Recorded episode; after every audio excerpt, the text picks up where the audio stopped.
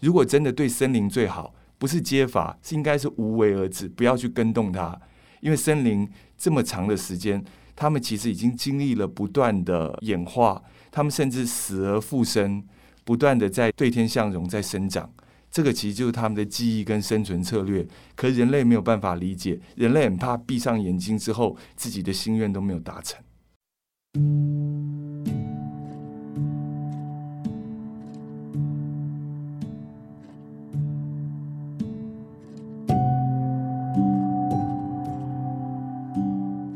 欢迎收听《迷诚品》Podcast，今天读什么单元？在每一集节目里，我们精选一本书，邀请来宾深度分享，也聊聊这本书带给我们的阅读趣味、启发与思索。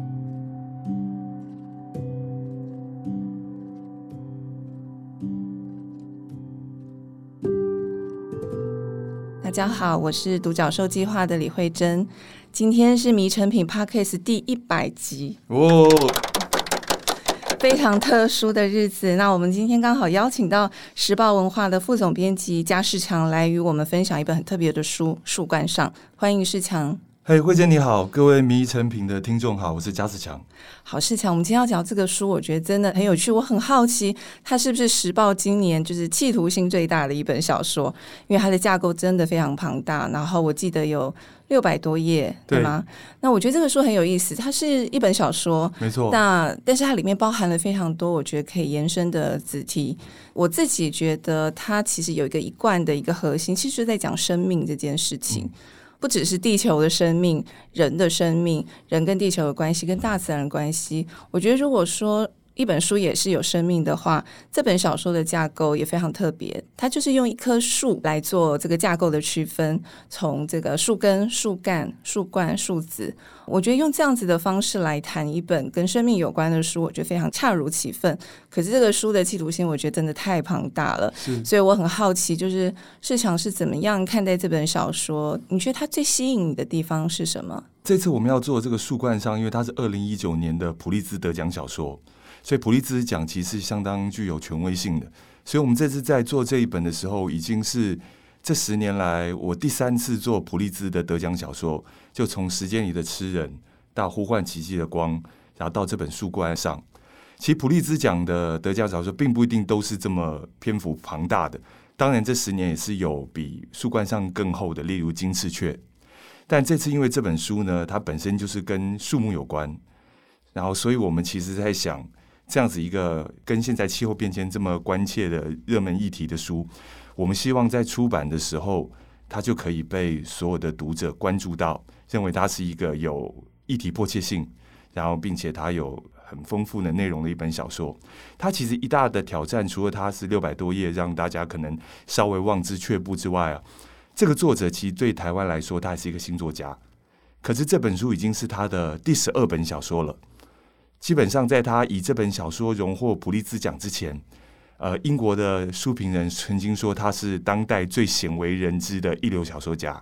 所以这本书《树冠上》呢，也是他至今就是最成功的一本著作。然后，其实跟树木有关。所以我们刚开始有提到，就是说他确实他的篇章是用一个树根、树干、树冠、树子来讲生命。其实我们可以说，树冠上的故事，它其实也非常的简单，也是可以一句话说，它就是讲了九个来自不同背景的人物，他们各自的生命经历跟树有很紧密的关系。其中呢，有五个人，他因为组织了一个护树行动，他们要保护北美最后的一片红杉的原生林。可是这个护树行动出了惊人的意外，就改变了他们往后的人生。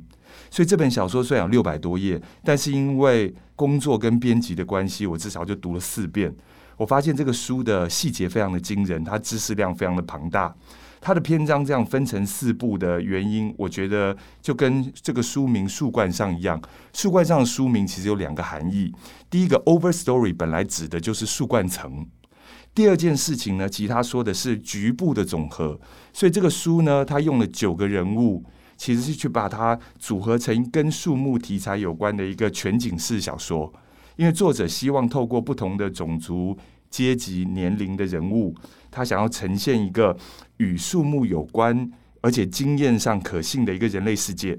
然后并且因此拉到一个全人类的高度，从现实之上来看人类跟树木的关系。所以很多人其实会说，《白鲸记》、《百年孤寂》或者是柏拉纽的《二六六六》都是所谓的全景式小说。如果要让当代人更能够理解的话，其实有个电影就是《大象席地而坐》，它其实也像是一种全景式的电影。它借由让观众看到四个角色站在这四个角色上面的高度去看中国青少年无处可去的青春。那比较值得一提的就是这次这个书哈。他第一个篇章树根其实是九个短篇小说，他把每一个人物的来龙去脉跟背景资料用短篇小说来交代，所以那个当中有生态学者、有植物学家、有认知心理学家，然后也有著作权法律师，还有退役的军人，然后还有一个自然写生画家。那书中还有一个很特别，就是他有一个夜夜笙歌，然后触电身亡的一个女大学生。然后他就是在触电身亡，然后穿梭阴阳交界的时刻，他被银闪闪的树林唤醒的一个女大学生。然后读者其实读到第一个树根的结尾，应该都会非常震惊，就是怎么会想到，如果树要救人，为什么要救这样一个女大学生呢？然后这个树木呢，究竟是真的能够在人的生命中，它真的有神灵存在，可以显灵吗？那人类都知道树木有什么功用，但是人类可曾想过，就是树木对人类有什么要求吗？然后，因为树根就是短篇小说的集结，所以我觉得读者有时候不用担心说这本书的篇幅非常的庞大。可是，只要是读这前面的九篇短篇小说，我觉得这个好故事的品质是一览无遗。读者是可以光是读这第一部的树根的九个短篇小说，我就可以跟大家保证，这可能是你们今年读过最好看的故事，而且你会立刻记住这个作者理查·鲍尔斯这个名字。谢谢市长，这个简介已经听起来非常吸引人了。确实，我觉得这个书里头它其实包含了你刚讲那九个人物，每一个人物故事其实就是一个非常好看的短篇小说。刚市长讲的那个女大学生，我觉得她是书里面非常重要的灵魂人物啊。我对这个人物也是蛮好奇的。那我觉得她有点出一个，其实我觉得可以衍生很多探讨的议题，就是沟通这件事情。就这个书里头，这个女大学生她触电之后，她突然好像可以听到这个树林的声音，就是她可以听到树在对她说话这样子。也许有一些读者会觉得说，诶，这个好像有一点太悬。其实我们也可以从科学角度来看，我觉得沟通本来就不限于语言，很多时候我们的彼此理解其实是超乎语言的。那我觉得对于大自然跟对树木，我自己读这些相关的书，我也有一个很深的，就是说对于大自然界的这个尊敬跟敬畏，就是我觉得有一些沟通真的是超乎我们现在可以理解的。我觉得也许这个小说它可以提醒读者一个非常第一个，我觉得最基本就是说。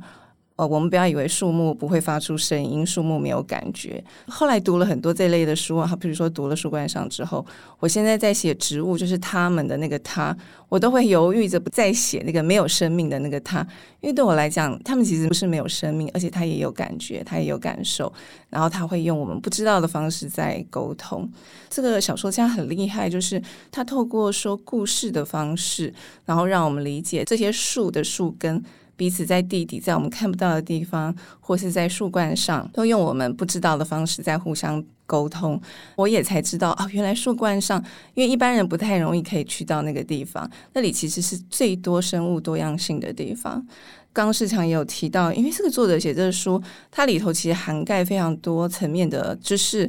不只是生态学，还包括很多的化学或者是人工智慧等等科技方面的。这些不同层面的知识，其实也投射在他写的每一个角色当中。对市场来讲，你可不可以帮助我们跟读者介绍一下书里面你觉得你印象最深刻的一个角色？呃，树冠上这本书其实是作者理查·鲍尔斯的第十二本书。然后，其他在得普利兹奖之前呢，其他的作品的守备范围都非常的广。他可以从遗传学、音乐、物理学、化学、计算机科学、虚拟现实。甚至他曾经以一本神经生物学的题材，是探究语言、记忆跟情感关系的小说，赢得了美国国家图书奖。所以他在取材上呢，其实不是那种绣花枕头。他就像前面说的，全景式小说其实是一种百科全书式的小说。所以在美国呢，鲍尔斯被誉为是有丰富科学人文主义思想的作家。他的小说往往都可以徜徉在科学跟艺术两个世界当中，而且大部分带有特定的技术背景。这一次这本《树冠上》虽然是题材是树，因为他得奖了嘛，就有媒体问他说：“你写这么多艰涩的题材，然后来写成小说，你究竟写小说是写自己知道的事情，还是借由写小说来写自己感兴趣的事情？”他说他比较偏向是后者，所以他这次为了写《树冠上》，他至少读了一百二十本以上跟树有关的著作。所以《树冠上》这个书中，第一次我读的时候，我印象最深刻。其实书中就有一个女性的植物学家，然后就是一个生态学者，然后她的名字叫派翠西亚。然后她因为当时就大胆的提出了一个开创性的学术论文，可是这个学术论文就是说，其实树跟树彼此之间是可以沟通的。可是她当时是因为性别的关系，所以她就受到了学术圈的歧视，然后排挤，认为她的这个假设中的许多的举证，其实并没有严格考据的。所以他就几乎是二十年之后，他才重新恢复了他的声誉。所以我们可以理解，他就是一个几乎可能会因为性别或者因为其他因素而被时代埋没的天才。他一度成为了一个清洁工。后来我才知道，这个角色其实有原型人物的。他确实就是一个加拿大就英国籍的植物学家，他叫苏珊·西马尔。然后，罗伯特·麦克法伦就大家熟悉的这个英国作家，他最新的一本书叫《大地之下》。如果你看到封面那个五颜六色的线条，其在书中就是讲真菌，他讲地下真菌。其实植物就是透过地下真菌这个网络来互相沟通的。就你看真菌之间的生长，他们就好像在互相传递讯息。这个也是最早是苏珊·西马尔提出来的假设，然后后来被证实真的是可以这样子沟通。所以呢，这个角色在书中不只是介绍他的生平而已，作者为他介绍做了非常多的设计。例如说，他的父亲呢最喜欢的树是三毛櫸，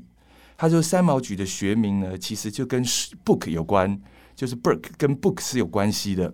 那意思就是说，因为这是最常被用来制作书籍的一种树木，而且这个角色跟现实的苏珊西马尔不同，在书中作者为他安排了一个管理员，一个深爱他的男子。每天都跟他一起吃一顿中饭，这样。可是我就可以在这个书中读到他跟这个男性之间的一种感情，就好像之前我读严泽雅的脸书，他就说，其实找伴侣很重要。他认为爱丽丝梦若为什么可以得到诺贝尔文学奖？因为他说他第二任丈夫就是他的书迷，所以他可以尽情的让他投入他喜爱的写作，就像书中一样投入他的研究中。但是当我读第二、第三次的时候，我发现有一个人物更特别，他就是书中的一个心理学家，他叫做亚当·阿皮契。他一开始是一个四口之家的老幺，他从小呢就是一个单纯、很朴实的人，但他在成长的过程中，一步步因为其他人，他离开了大自然，他离开了人群，他变成了一个独行侠。甚至他刚开始加入这个护树行动的时候，他其实抱着一个揭阳相的心态，他认为护树这件事是。被误导的理想主义，没有人会为了自己以外的事情这样子拼命。所以，可是他在这个书的结尾，他其实是一个改变最大的人物。所以，书中其实一直透过这个，跟我们一般人比较像，就是护树的行动是不是有点疯狂？这些人是不是为了一个盲目的理想主义，在进行一个激烈的抗争活动？然后他周围的人呢，这些护树小组就跟他讲：“你既然是一个心理学家，你要如何说服大家我们的护树行动是对的？”就是他说出了书中的一句非常经典的名言。他说：“是什么因素让人类看不到显而易见的事物？”他就提出来了他的说法。但是他说：“如果要说服人家相信，他说世间最精辟的论点也改变不了人们的心意，只有精彩的故事才办得到。”我觉得作者透过了亚当·阿比契，说出了他写作这本书他心里的想法。是，刚刚世强在讲亚当的故事角色的时候，我想到另外一个角色是，呃，在书里头就是那个天才儿童，从小就对科技非常的着迷，也非常擅长。他虽然从树上跌下来，然后变成半身瘫痪，但是他也投入他喜爱的科技世界，创造了一个非常畅销、非常受欢迎的一个一款游戏。那他在游戏里面也建构了很多大自然的这个世界，或是引导这些玩家去建构他们自己理想的世界。我对这个角色其实特别有兴趣，因为他是一个抽离出来的，就是在往虚拟世界发展的。我一直想要知道，就是说作者透过这个角色安排，想要告诉大家什么？那我觉得很有趣是，当我们看到了一些很令人深思的一些片段，其实每个角色都有。这样子的作用，那我也觉得很好奇，就是也可以请士强聊一下。事实上，我觉得这个作者在书里面提出了非常多观点、论点，那也提出了很多我们现在遇到的问题。确实，为什么要读这个书？是因为这些事情其实都跟我们有关。就刚刚讲的，其实书里面有提到，呃，我们跟我们家门外的那棵大树其实是来自同一个祖先。这个其实我觉得可能是作者最想要让大家知道的，就是说这件事情不是只是跟这些环保主义分子有关，它其实是跟我们每一个人都相关。但是我好奇的是，我自己并没有觉得说这个每个角色到最后他都有给出了一个很明确的答案，或者说给一个我们以为认为的某一种很确定的结局。但我觉得这个也很有意思，因为事实上本来就是我们现在面临的很多重大的问题，它不可能有一个很简单的一个 happy ending 或者是什么的。也许我觉得作者是要留下很多的问题让我们去深思。我觉得这个很有趣，是因为刚好刚市场在聊的时候，会想到他很像呃韩国导演李沧东，他曾经提过，因为他自己也是一个小说家，他说他拍电影跟写小说的目的是为了向大家提问。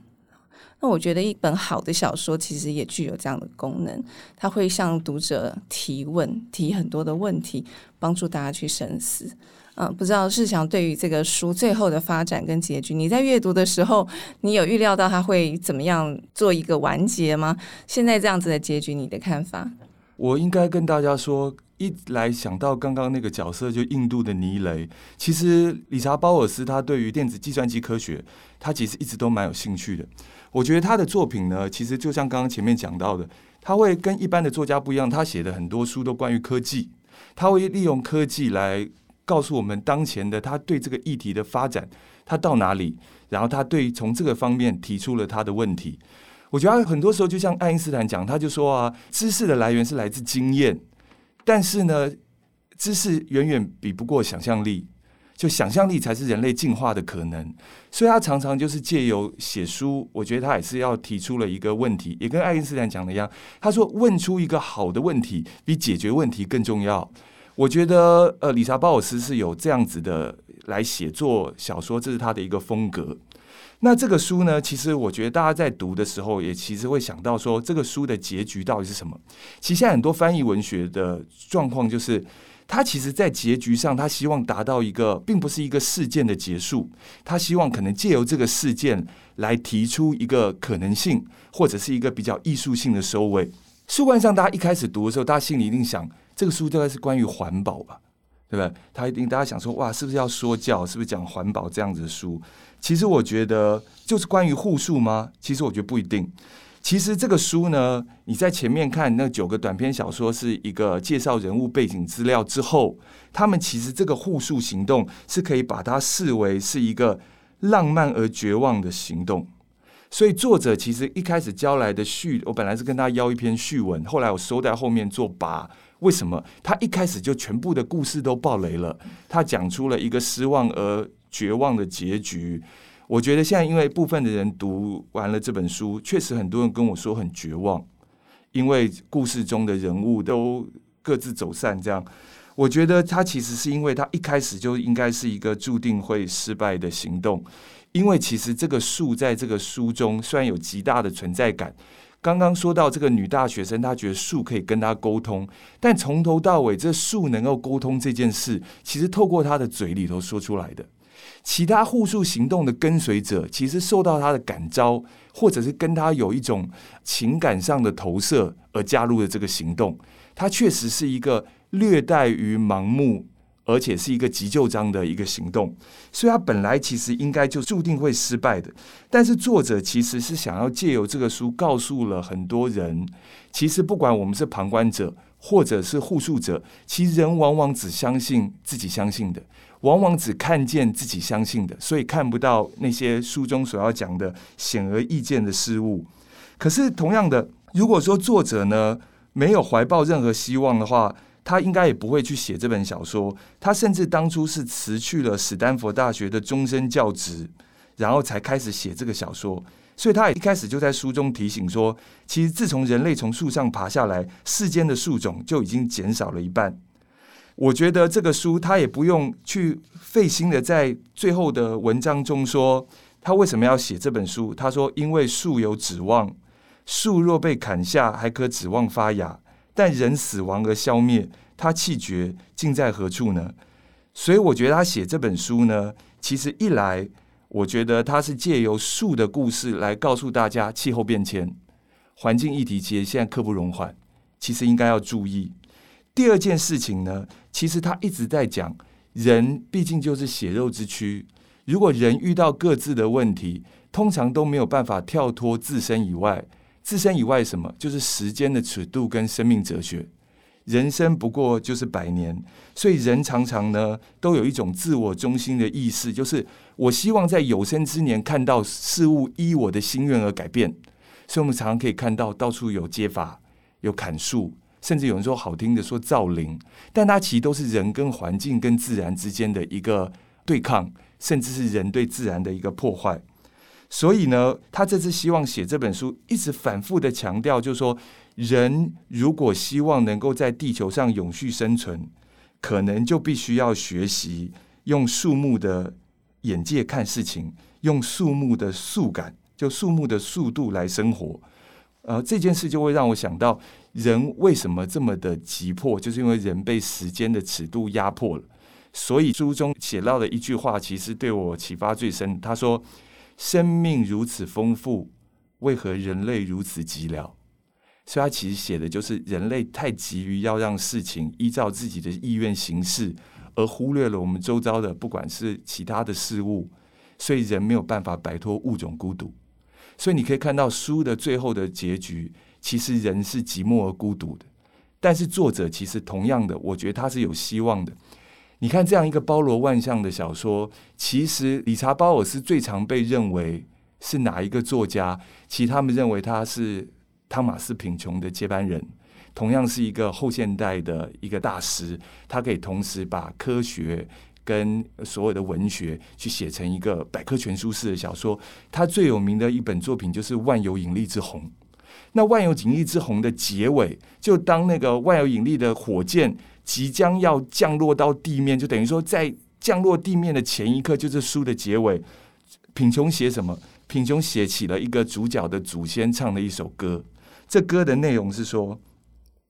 虽然你的杯子今天在流淌，却有一只手左右着时光，直到圣光把塔顶变得低矮，找到最后一只被遗弃的羔羊。直到骑手们睡在所有的路旁，睡在我们残破的城江，每一块石头都有灵魂，每一座山顶都有脸庞。我觉得这是作者想要透过树冠上带来的一种文学的慰藉，跟文学背后的希望。他希望人呢，可以在阅读的过程中提醒自己的意识的觉醒，并且放下自己的冷漠跟偏见，所以他才写了这个树冠上的这本书。其实希望我们在可以看到预期的悲观的结局中，还时时保持着一丝的希望。我们就是那个可以左右时光的手。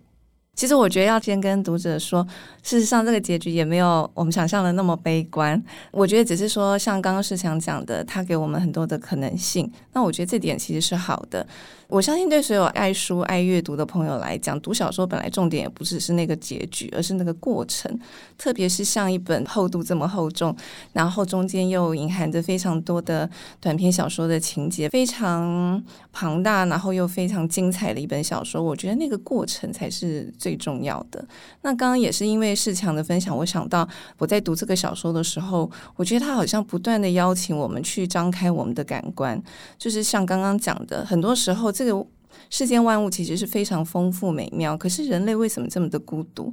可能就是因为我们已经不知道怎么去运用我们的感官。很多时候，我们非常仓促的在生活，眼睛没有真的看到东西，耳朵没有真的听到任何的事物。所以，我觉得阅读一本跟大自然有关的书。阅读一本精彩的小说，其实就是提醒我们慢下来，去运用我们的感官，重新去理解这个世界。这个是我觉得很美的部分。那书里面有一句话，我觉得也很有感触，很美。他说：“学习森林已经领悟的一切，说不定是人类永远的工程。”然后书里面每一个角色其实都有一个代表的树种。这个作者真的是做了非常多的功课，它里面用了非常多有趣巧妙的譬喻，然后带入对一个植物或是对一个物种的认识跟理解。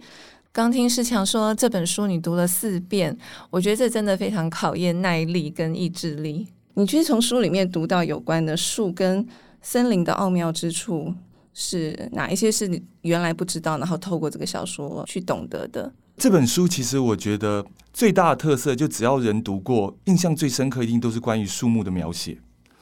作者毕竟也读了超过一百二十本的著作，所以说呢，甚至。他在这些知识之外，我觉得大家也会感觉到这个书读起来特别有文学性。其中一个原因，当然我要说，因为他的译者是施清真，施清真是一个非常好的译者，他的译文本来就是详实优美，所以虽然书很厚，但是我还是在这边跟大家说，尽量放慢速度去享受这个文字，也可以说就是用树木的树感去读这本书。因为这关于树木的描写和知识，其实都蛮令人印象深刻的。我也要讲，就是作者为什么这本书写起来也是特别的，让人感觉起来情感可以触动。作者也有讲，他这次的题材的取材跟之前的这些什么遗传学啊、物理学不太一样。他说，因为他描写的是树，他常常在取材的过程中，他就是走到森林里。走到树木的身边，他觉得树木确实是一种可以勾唤情感经验的一种物种，所以他说呢，树冠上在写作的过程中，他常常在森林里沉思，他常常跟树木有情感的连接，所以他也认为树冠上是他到现在情感最丰沛的一个小说。那我现在就来跟大家介绍一下这个书中，让大家可能了解一下他作者是怎么描写树的。其实这里头很多树的内容，其实是真的，呃，蛮令人耳目一新的。刚刚提到学习人类森林已经领悟的一切，说不定是人类永远的功臣。这句话其实就刚刚提到那个植物学家派翠西亚·威斯特福德教授说的话。然后他小时候，他的父亲就跟他说：“如果我把你的名字写在离地四英尺的树皮上，五十年后，你觉得你的名字会在哪里？”其后来看这个书就知道，三毛菊的那个名字还是会留在离地四英尺的位置上，就是会留在原处，因为三毛菊是一个不断向上生长的树木，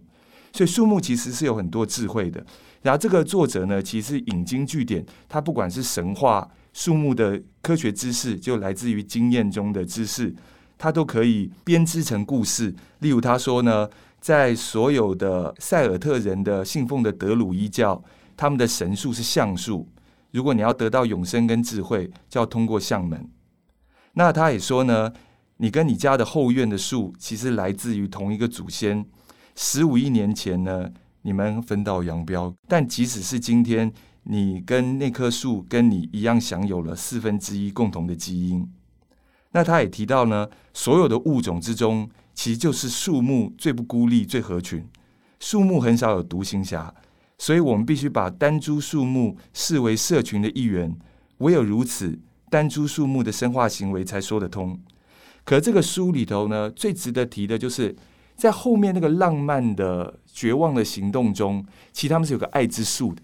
这爱之树是一棵红杉，那红杉他们有名字叫密码斯。其实作者当初写作这个书，就是因为他在斯坦福大学看到了红杉。那红杉其实现在北美就是最巨大的一个树种，就是红杉树。他就因此而立下了要写下树冠上这本书的原因。他真的被红杉的巨大震惊到了，所以他是这样写密码斯的。他说他已经看了不少雄伟的大树，但没有一棵像是密码斯。这树甚至比他祖父的农舍更加宽广，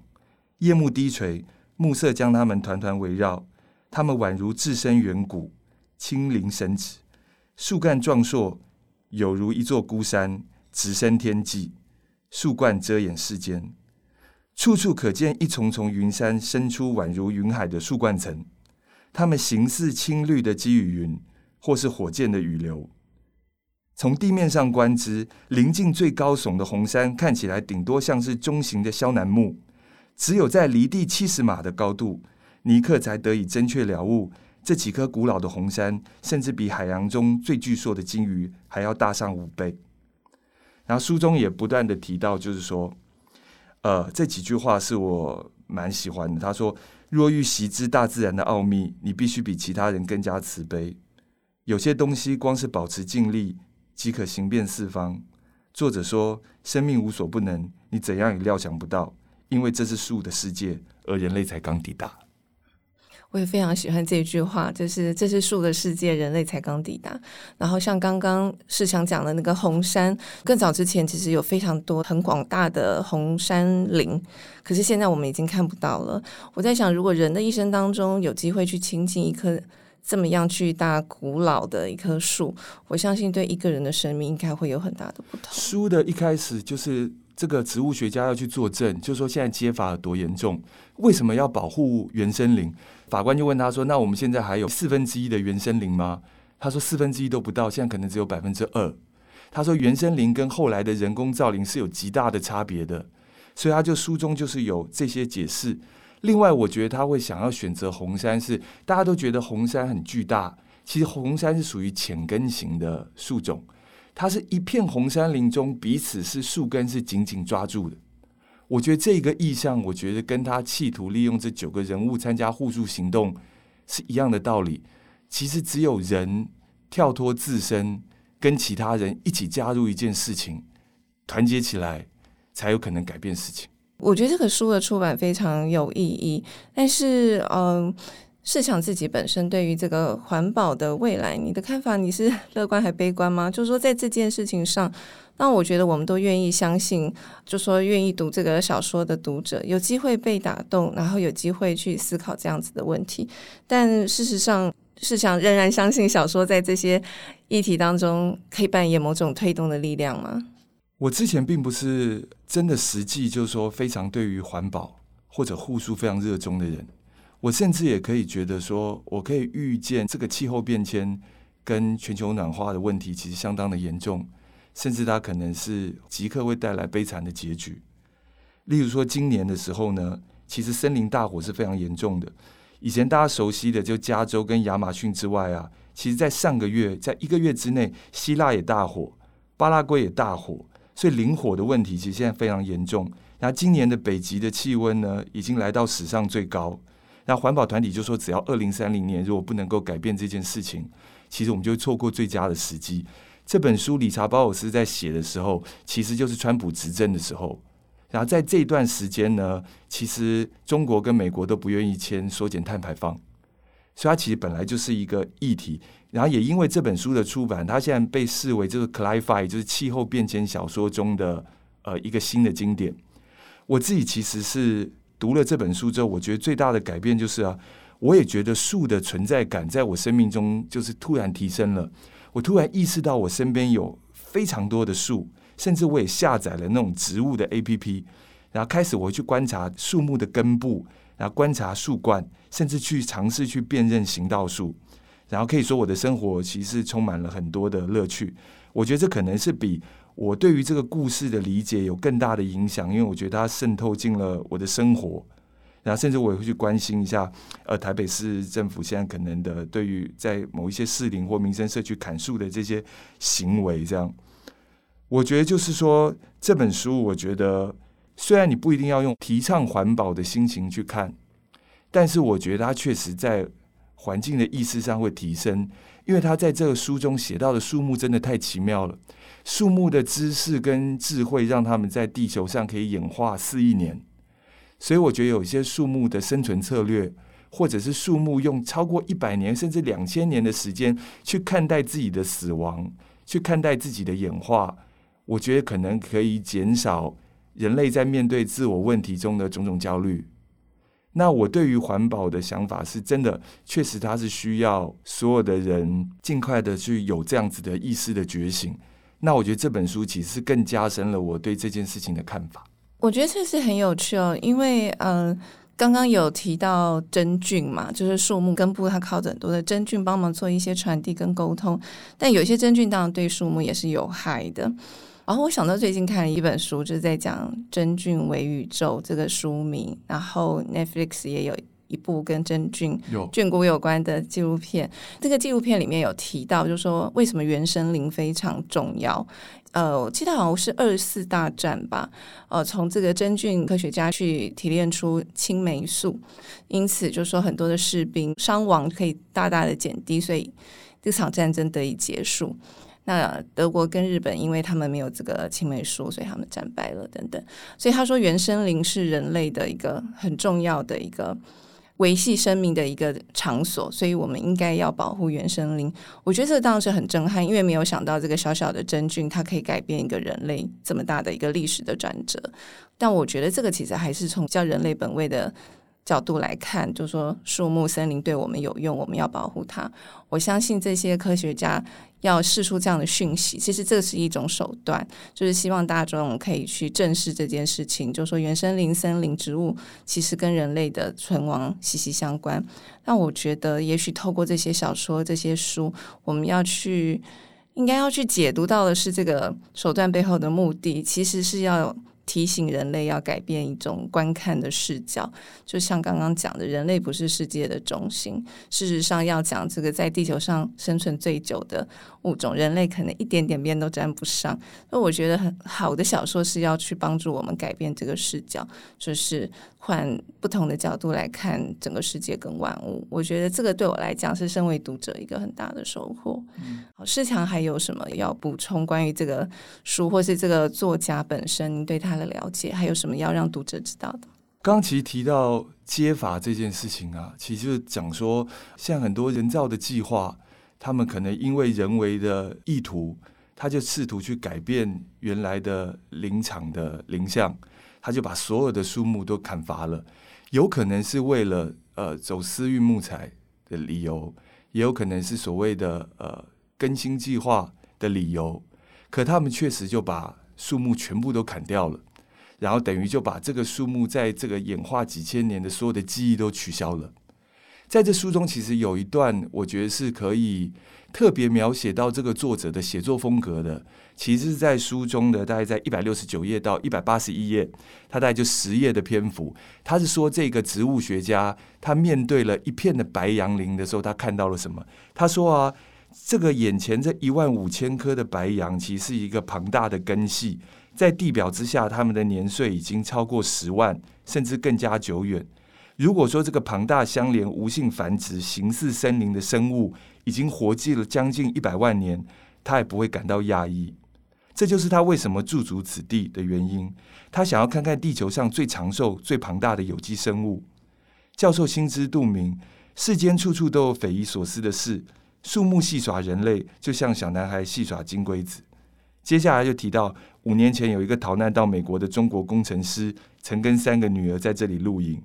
两千公里之外的东岸，一个出生在爱荷华农家的青年艺术家，正要前往大都会博物馆朝圣时，他走过中央公园唯一一棵巍巍战战的白杨，却没有注意到它。同一天的午后，一个退休的飞行员在爱达荷瀑布式农场用白杨木搭建了他的栅栏外墙。圣保罗市郊区，两棵白杨在一棵智慧财产权律师家中的砖墙旁悄悄生长。美国西岸一个籍贯古吉特拉邦的印度裔美国少年，在黑白电脑上创造出粗拙的白杨，他们正在写一个电玩程式。这就是一个典型的后现代小说的技法，他所有人就因为白杨树而共识了，他们的命运被串起来了。可是作者同时写道，这些人对于曹姐派蒂，就对这个教授的昵称叫曹姐派蒂，这些人对曹姐派蒂都没有什么意义。然而他们的生命早已息息相关，犹如地下根茎般深深相连。他们的关系犹如一本翻阅中的书册，随着时间逐渐披露，终至亲如家人。派蒂尚未知晓，但透过未来的视镜，过往总是清晰多了。多年之后，他自己也将写出一本名为《神秘森林》的文集。这个神秘森林其实不就是树冠上的一个化身吗？所以我觉得他就是借由这样子一个后现代的技法，其实告诉所有人：我们不管是跟彼此，或者跟生命，或者跟其他的生物，其实我们共同活在地球上，我们的生命早就是息息相关的，只是我们自己并没有注意到。那可是就借由这样十页的篇幅，我们可以知道，我们同时在一个共识性的一张网上，其实彼此是唇齿相依的。那我觉得这就是一个后现代小说很明显的特征跟技法，然后借由这样方式打碎了时间，然后让我们之间的命运跟我们的关系更加的紧紧相连。我觉得时间确实是这本小说里头很迷人的一个线索，就是你会发现所有的故事在我们的生命正早之前，在我们的父母亲之前，在我们的祖父母之前，故事就已经开始了。我觉得这个是一个很迷人的方式去让我们看待时间这个因素。然后，另外我想起我读这个书的感觉，有一个篇章是我觉得非常向往跟很美，就是他们有一段时间为了护树，住在那个树冠上。啊，就是那一对年轻人。对，那在那个树冠上面，因为我们是靠文字的描述去想象那样的情景，想象你在一个我们一般很难企及的高度，然后你可以从那样子的视野去看到日出日落，看到那个树冠层上面丰富的生物的多样性，听到各式各样鸟叫声，观看到各式各样的昆虫，以你不知道的、你无法想象的生命的生存的方式在那里活跃。我觉得那个画面对我来讲是非常迷人的。这个小说家对于自然环境或树木的描写真的非常迷人。其实我看那一段的时候，我就是想到我以前看一个电影，就是泰伦斯·马利克的《穷山恶水》，反正就两个少男少女就躲到了森林里头去了。其他其实对七零年代的那种反战或者反越战的氛围，其实是很强烈的。大家就是因此而活出了一种田园牧歌式的生活。那其实跟刚刚我们讲到品穷的《万有引力之虹》，那个祖先念的圣歌，其实一样的道理，就是我们要回到一个每一颗石头都有灵魂，每一个山顶都有脸庞的时代。其实就是我们其实跟这些生物早就已经生命是紧紧相连的。那我们能不能够放开就是这样子的自我偏见跟意识？然后重新去看待周遭的万物，用另外一种比较慢速的生活去看待事物的改变。所以中间也有提到，就是说，如果真的对森林最好，不是接法，是应该是无为而治，不要去跟动它。因为森林这么长的时间，他们其实已经经历了不断的演化，他们甚至死而复生，不断的在对天向荣，在生长。